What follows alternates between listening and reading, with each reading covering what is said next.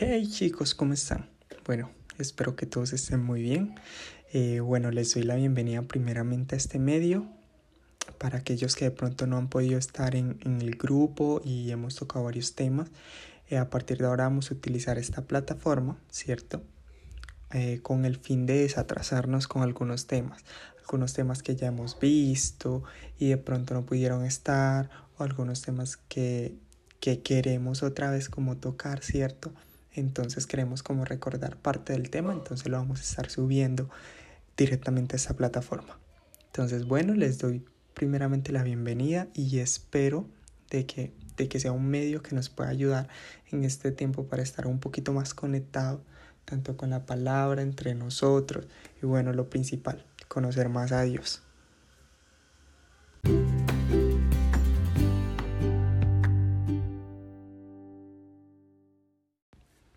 Bueno chicos, eh, aquí estamos y bueno, comencemos con, con, el tema de hoy y el tema de hoy tiene como título más que todo una pregunta y, y es la siguiente.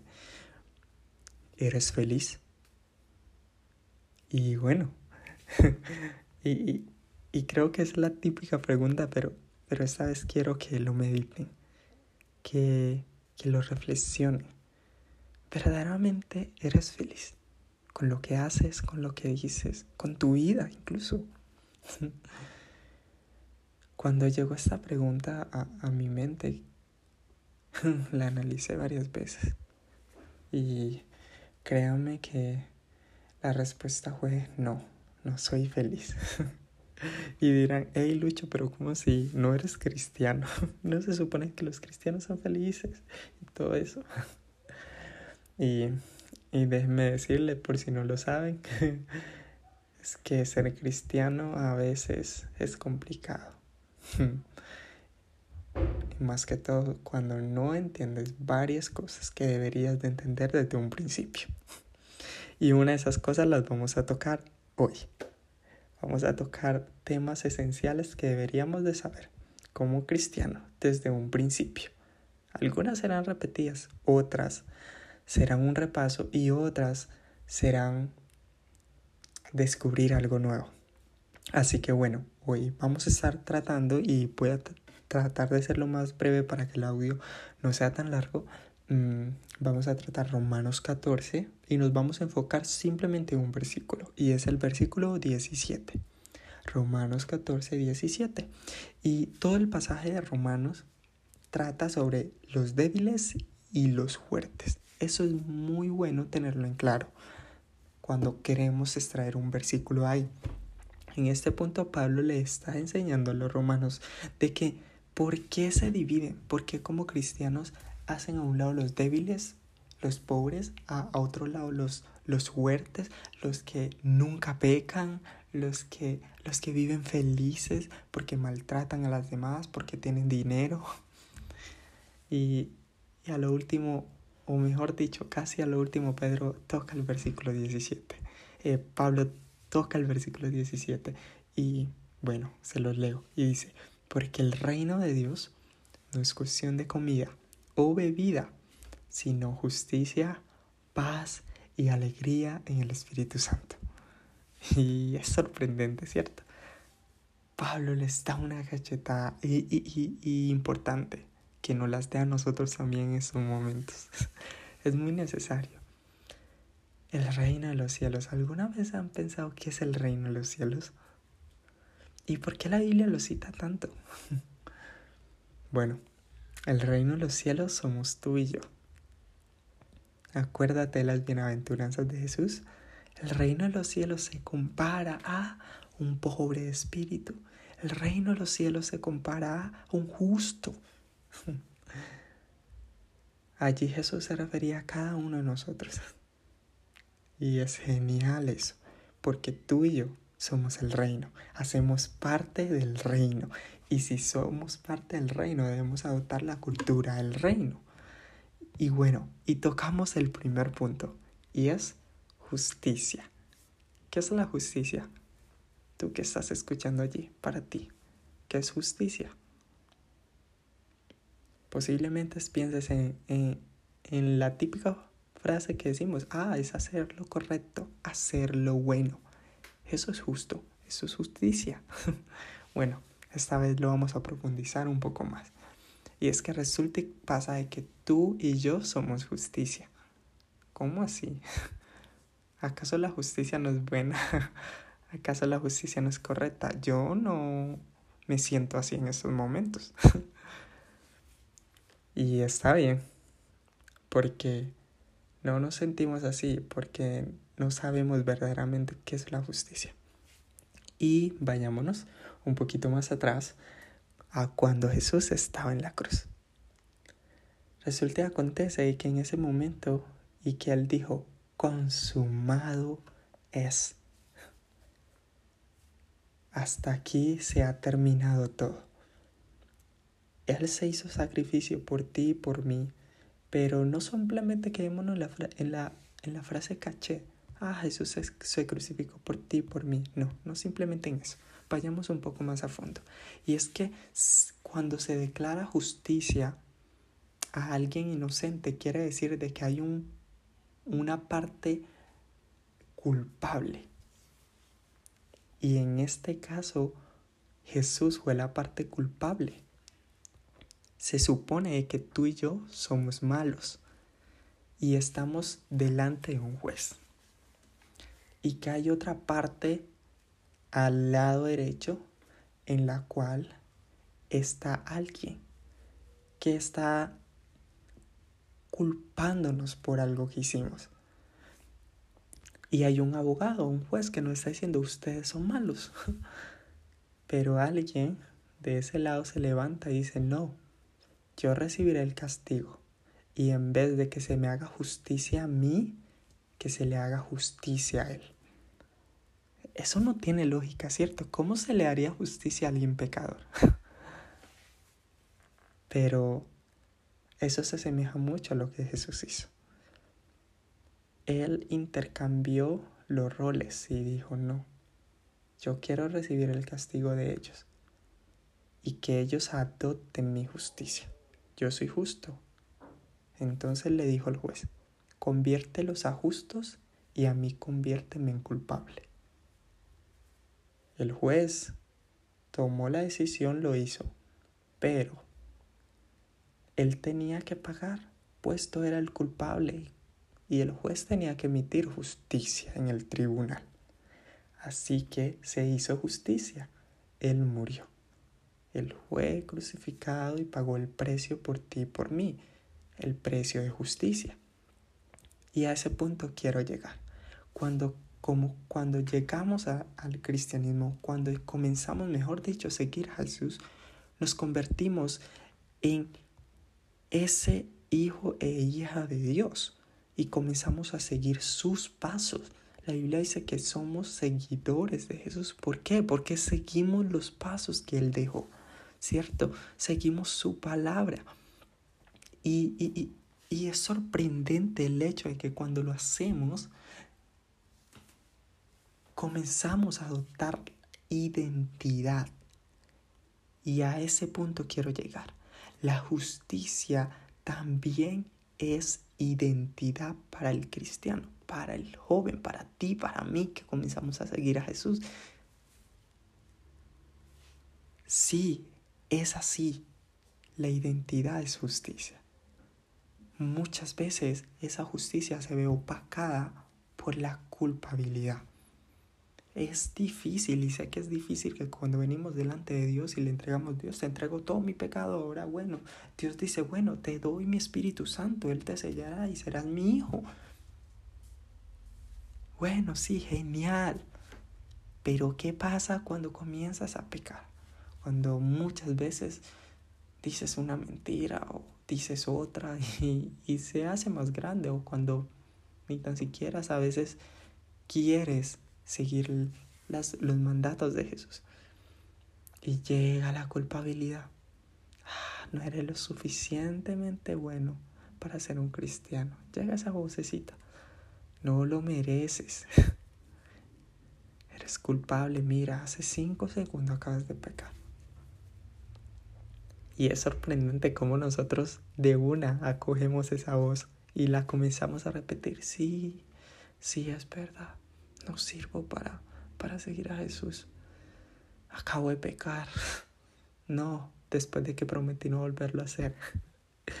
Quiero decirte algo aquí y es, creo que a veces Dios se ríe de las estupideces que decimos en la oración. cuando hablamos con Él, cuando a veces le preguntamos, le decimos, Dios, te prometo que ya no volveré a pecar. A veces imagino a Dios riéndose de las estupideces que decimos. ¿A quién se le ocurre decir eso? claro que volveremos a pecar. Somos humanos. Pero eso no es una excusa para hacerlo. Simplemente somos débiles. Somos débiles. Pero la Biblia nos llama a fortalecernos en ella fortalecernos en Jesús y en seguir las enseñanzas de Jesús para que esa debilidad pecaminosa sea muchas veces nuestra fortaleza, para que en eso en lo cual nosotros nos avergonzamos, Él se gloríe. Y de eso, queridos muchachos y muchachas, es justicia. Justicia es identidad. Y quiero terminar este primer segmento con, ¿verdaderamente estás adoptando la justicia de Jesús? ¿O simplemente te estás volviendo otra vez al lado en el cual tú eras el culpable, sin que nadie te lo diga?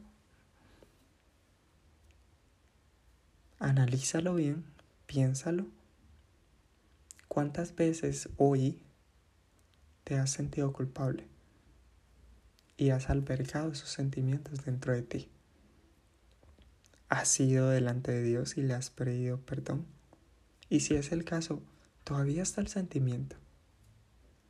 Porque si todavía está el sentimiento, quiere decir de que no estás optando tu identidad como hijo. Quiero decirte que si eres un hijo de Dios, tienes todo el derecho y el deber a no pecar. si pecas, la Biblia dice que tienes un abogado que te defiende y que puedes ir delante de Dios y pedir perdón. Y Él te lo dará. si, si Él ya te dio su Hijo, ¿quién no te hará? Dice la Biblia. Él te lo dará. Él te perdonará porque Él ha prometido hacerlo. Él ya pagó el precio. La cosa en que es si nosotros ¿Lo cogemos o no lo cogemos? ¿Alguna vez se han colocado a pensar lo siguiente? Cuando yo estoy orando y le pido perdón a Dios, ¿corto la oración o simplemente hago un poquito de silencio y digo, Dios, recibo tu perdón? Aunque no lo merezca, Padre, pero lo recibo. Yo en lo personal nunca lo había hecho. Y creo que de, ahí, radicó muchas cosas.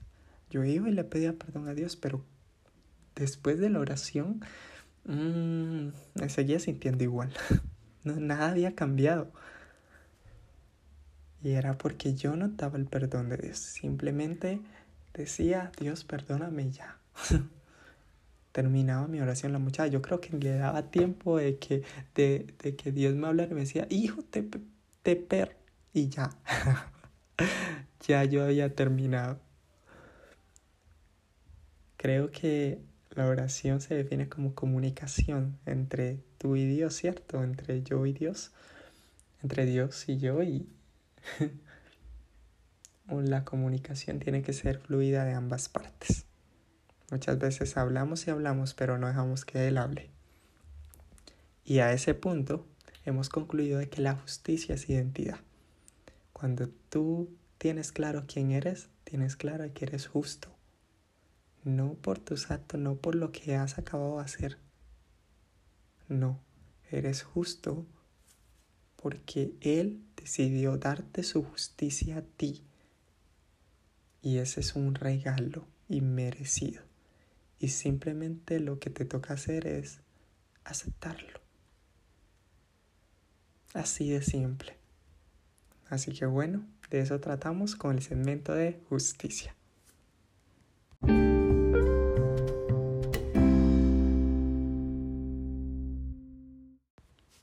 Ahora sigamos con la siguiente parte y es paz. ¿Qué es la paz? paz es sentirte bien. ¿Qué es la paz? Lucho, ¿qué es la paz? Muchas veces me he preguntado eso. ¿Acaso es estar tranquilo? ¿Acaso es no sentir nada y estar con la mente en blanco? ¿Acaso es relajarme?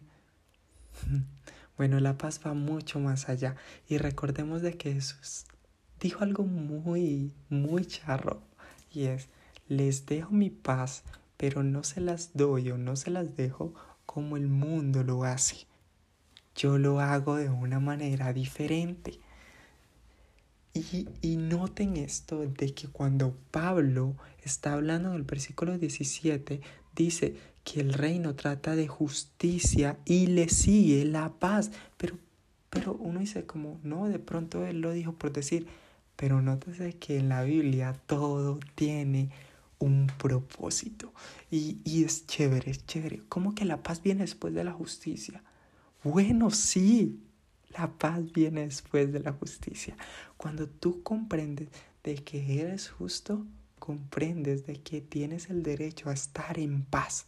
Y estar en paz no es estar simplemente tranquilo, relajado o, o, o simplemente aquí como en la mente en blanco, nadie me molesta. Eso no es paz. Eso es una pequeña porción de paz. La paz es estar en plenitud. ¿Alguna vez te has sentido así? Pleno, lleno, como, como si el mundo a tu alrededor se parara por un instante y estuvieras en el centro del universo. ¿Alguna vez te, te has sentido pleno en tu vida? Y créanme que yo creo que algunos de los sentimientos en los cuales nos sentimos o nos acercamos a plenitud es, por ejemplo, cuando nos enamoramos. Cuando ves a esa persona, cuando ves a esa chica, a ese chico allí que te atrae o, o cuando ves a tus padres felices y verles su sonrisa simplemente te llena de, de plenitud, de que ah, es suficiente. Y quiero hacerles una pregunta y hacerte una pregunta. Y es, ¿verdaderamente te sientes en paz cuando terminas de orar? ¿Cuántas veces te ha sucedido? ¿Siempre? ¿Algunas veces? muy pocas veces, o simplemente te sentiste en paz aquella vez cuando hiciste la oración en la iglesia y de ahí no ha vuelto a suceder. Bueno, para mí creo que casi nunca me llegué a sentir en paz después de una oración o después de haber pedido perdón. Y quiero decirte que todo radica en la identidad, en el punto que vimos anterior, en la justicia cuando la justicia se ve nublada por el hecho de que tú te sientes culpable, tú no tendrás paz. Porque la culpabilidad no trae paz, trae esperanza. Y cuando cerramos nuestros ojos y, y le pedimos perdón a Dios y le decimos, Dios, perdóname Padre, sé que tú me estás perfeccionando, sé que aunque cuantas veces caiga, tú me levantarás. Sé eso y te pido perdón por lo que acabo de cometer o por todo lo que he hecho. Y también, papá, como tu hijo, recibo tu perdón. Créanme, quiero que lo, quiero que lo coloquen en práctica que a partir de hoy su, sus oraciones lleguen a ese punto en recibir lo que ustedes le están pidiendo a Dios. Eso es fe, la certeza y la convicción de lo que no se ve, de algo que no esperas, pero que tú eres consciente de que eres hijo de Dios y que tú, delante de sus ojos, eres justo. Tú y yo somos justos delante de Dios. Y eso nos debería traer paz. Y recuerden como Jesús lo dijo, yo no se las doy como el mundo la da. Y, y, quiero imaginar de que en ese momento a Jesús en la mente se le estaba pasando, yo se las doy o que estaba ahí pensando ahí como que yo se las doy cuando ustedes adoptan la identidad de que son justos, de que no deben nada y que tienen derecho a todo porque son mis hijos. ¡Wow! Eso... Quiero imaginar eso porque sería genial. En realidad no sabía qué pensaba Jesús, pero a raíz de toda tu de su palabra te puedes dar cuenta de que su amor es inmenso para con nosotros y que simplemente el hecho de, de, de decir Dios lo recibo recibo tu paz no importa no importa si me siento culpable en esos momentos lo recibo y simplemente dejar de que él allí donde estás haciendo tu oración toque y que te diga, hijo, bien hecho. Vamos de la mano y cambiemos esto. ¡Wow! Es genial. La paz va ligada y a la mano de la justicia. Y si vemos a fondo la justicia, la justicia apunta a nosotros a ser hijos de Dios. Y eso es sorprendente el hecho de que no necesito hacer tal cosa o no necesito simplemente eh, hacer algo bueno para sentir paz.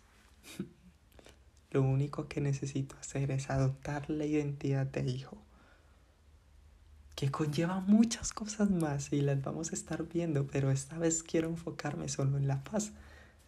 Así que es sorprendente, es re, re sorprendente de que la paz venga por la justicia. Y que si vamos al cielo y le preguntamos, Padre, ¿qué es la justicia? Él te mira a los ojos y te diga, tú eres mi justicia. ¡Wow! Estoy seguro de que Dios hace eso y que verdaderamente somos la justicia de Dios a través de Jesús. Así que bueno, aquí hemos acabado con el punto de justicia y se llega a una parte genial de justicia, de paz. Hemos acabado estos segmentos y llega una parte genial y es alegría. ¿Cómo sé que alegría en el Espíritu Santo? Sí, alegría. Cuando tú estás en paz, llega un sentimiento de felicidad, de alegría de querer devorarte el mundo, es decir, soy la persona más afortunada de este planeta. Y se acuerdan de que les había preguntado al principio de, ¿verdaderamente eres feliz? bueno, aquí analizaremos un poquito acerca de qué es felicidad. Y la felicidad no es simplemente dibujar una sonrisa en tu rostro sentirte la persona más dichosa en un momento y ya el otro, ah, ya no te sientes igual. La alegría de la cual Pablo ahora habla aquí es la alegría a través del Espíritu Santo. La alegría a través de ser justicia de Dios y que esa justicia trae paz y por el simplemente el hecho de yo sentirme en paz con Dios y que con todo sea feliz.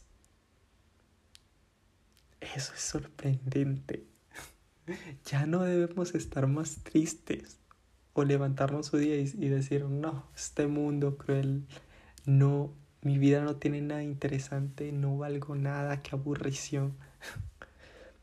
Deberíamos de que en ese momento simplemente pensar en que somos justicia y que es el hecho de que pueda acceder ante Dios y decirle, Padre, te amo. Simplemente eso debería provocar en ti alegría, porque acuérdate que una parte de Dios vive en ti y que es una parte pero a la vez es Dios mismo y se llama Espíritu Santo. Él trae alegría cuando tú adoptas tu identidad de hijo y que eres justo y que eres perdonado por cualquier cosa, incluso si la estás cometiendo en el momento. Eres perdonado cuando vas delante de su presencia y simplemente le pides perdón y recibes su perdón. Eso debería traernos alegría. Y, y, y sorprendentemente, así es el reino. Esa es la cultura del reino y con esto te quiero animar a que cada día más examines tu vida y mires si verdaderamente estás viviendo tu vida de acuerdo a la cultura del reino o si solamente lo estás haciendo por vivir, porque tocó, porque bueno, así es la vida. Quiero retarte a que cada vez que ores cuando ores, pienses de que tienes todo el derecho de acceder a los cielos y hablar con tu Padre. Y que eso traiga paz mientras oras y también traiga alegría. Solamente hay dos tipos de personas, creo, en este punto. Los que dañan el ambiente o los que lo mejoran? ¿Cuál eres tú? ¿Eres de aquellos que con sus actitudes dañas el ambiente?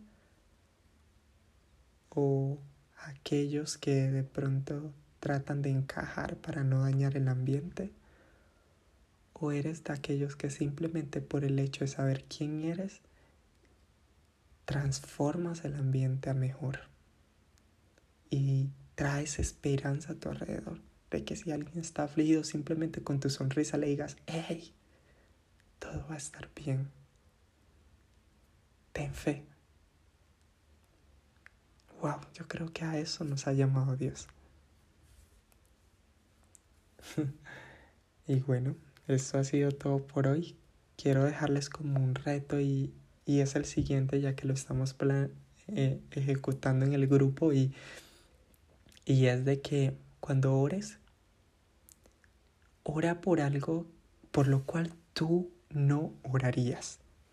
Ejemplo, que en estos momentos estoy orando y de la nada me llegó un pensamiento de que esta tarde iba por el centro comercial y iba un chico triste subiendo las escaleras o vi una chica llorar en una esquina o tal vez había una familia que estaba como alegando por teléfono.